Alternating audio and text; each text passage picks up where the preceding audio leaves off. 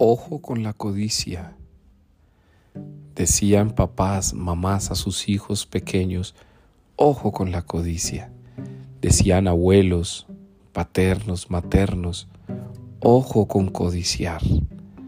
Hoy mamás y papás nos dicen a nosotros, cuidado con acumular, con ser hijos de la codicia, pues el mismo Jesús ya nos lo había dicho, guardados de toda codicia. Hermanos, la codicia es un autoengaño. Pretender tener tanto para saber que nos vamos con tan poco. Pretender acumular tanto para saber que no nos llevamos nada.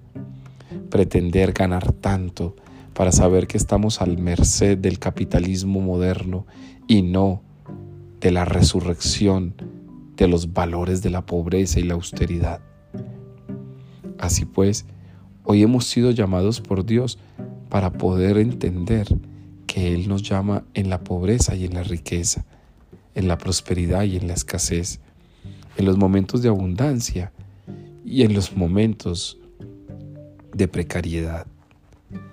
Así pues, cada uno de nosotros estamos llamados a poner ese ojo con la codicia, en la codicia que amarra, en la codicia que frustra, en la codicia que es superflua, en la codicia que no da el reino, en la codicia que es fugaz, en la codicia que se acaba.